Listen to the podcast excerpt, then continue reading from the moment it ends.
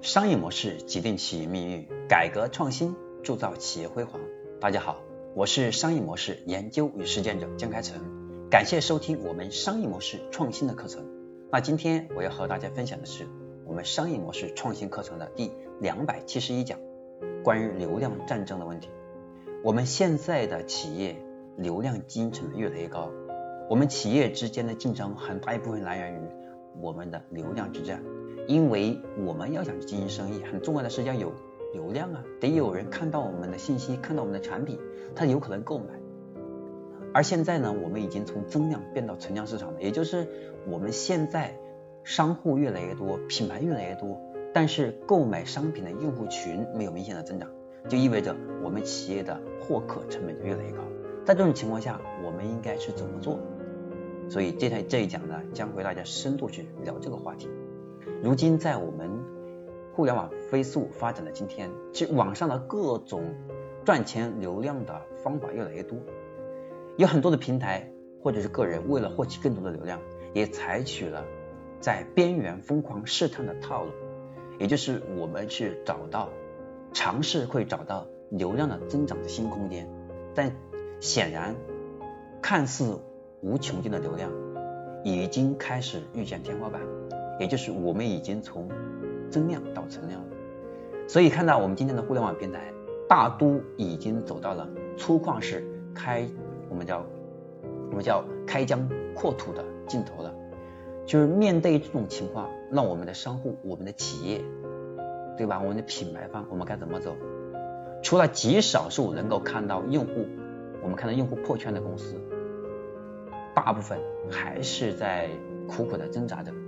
所以，我们到底用什么方式能够解决当下这个流量问题？在流量之战中，我们能够更好的获胜。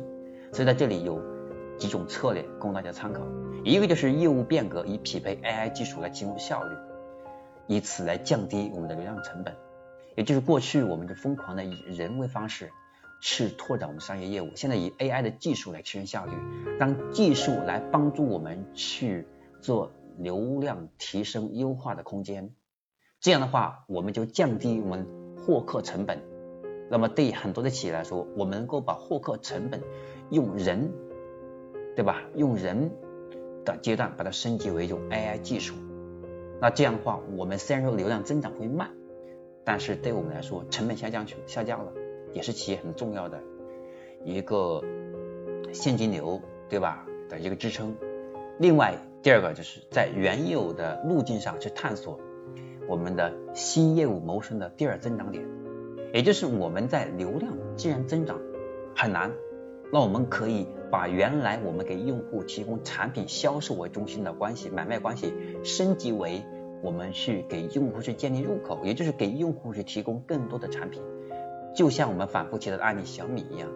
那么它不是不断的获取新用户，而是给用户不断提供更多新的服务，来实现我们的业务的增长。我们获取流量不是为了流量而流量，我们获取流量是为了业务的增长嘛，最终是为了现金流啊。所以我们可以换一种方式来看流量的问题，可以从我们用户入口这种思维来去替代流量竞争这个问题。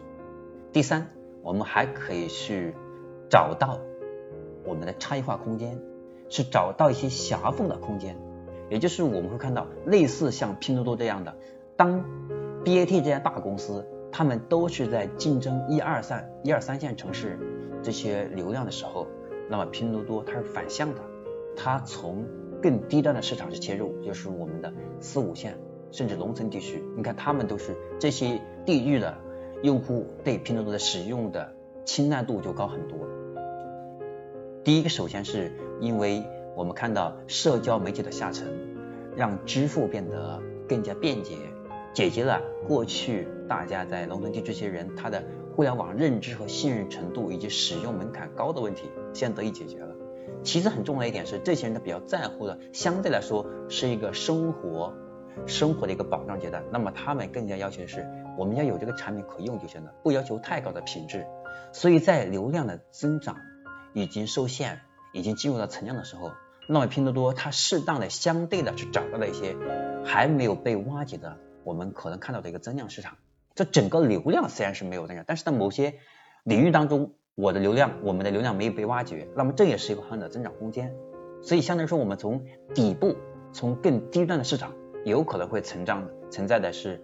潜在的没有被开发的一些增量空间。那这是我今天和大家分享的，在流量获客成本越来越高的这种互联网背景下，我们叫后互联网背景下，我们现在要快速的去获取我们业务的增长，必须要面临的流量问题。但流量问题我们可以从三个点去解决，第一个就是用业务变革，变成用 AI 驱动来提升效率，降低获客成本；第二就是在原有的业务路径上是延伸新的业务，来给同一批人去卖不同新的服务。来打造第二增长点。第三，就是在一些相对来说还不一定被开发了或者没有被开发透彻的领域，去找到探底的空间，也就是我们更加低端的，还因为这些往往是我们看到很多的企业和大品牌，他们都是更愿意去赚有钱人的钱，而相对来说这些平民化的市场可能开发就不够透彻，而且这些市场因为他们可能存在文化差异，存在信息差异。对吧？认知差异，还有知识差异，信息不对等。那么很多其实我们在一二三其实很饱和的互联网营销的玩法，或者是一些用户的需求，在已经被满，已经被满足了，已经觉得过饱和了。但是在相对低端的市场，这些用户的需求还是没有被满足的。所以在这个领域当中，我们还是有增长空间的。所以我们可以通过这三种方式去解决。那今天我要和大家分享的就是在我们流量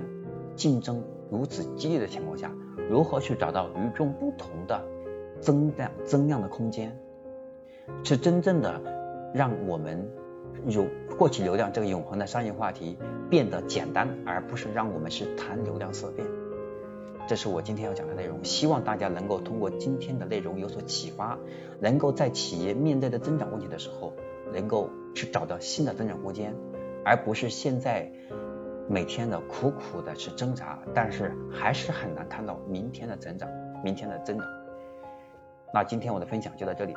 下一堂课程我将和大家分享的是第两百七十二讲。那么下一讲依然会和大家讲一些关于流量相关的问题，因为现在我们整个商业模式的推进，它也要面临流量问题呀。如果没有客户，没有粉丝，那我的商品卖给谁？对吧？我的服务就是我们服务的对象。它的空间很小，那我们的商业增长空间又从何而来呢？那也失去了我们商业模式它的实在的价值。所以我们还是要围绕流量方面给大家一些建议和一些相对的呃一些经验的分享。那么这是我们第两百七十二讲，我会跟大家讲六种实用的流量思维，希望给大家更多的流量相关的启发，帮助我们更好的在商业模式推进中解决流量问题。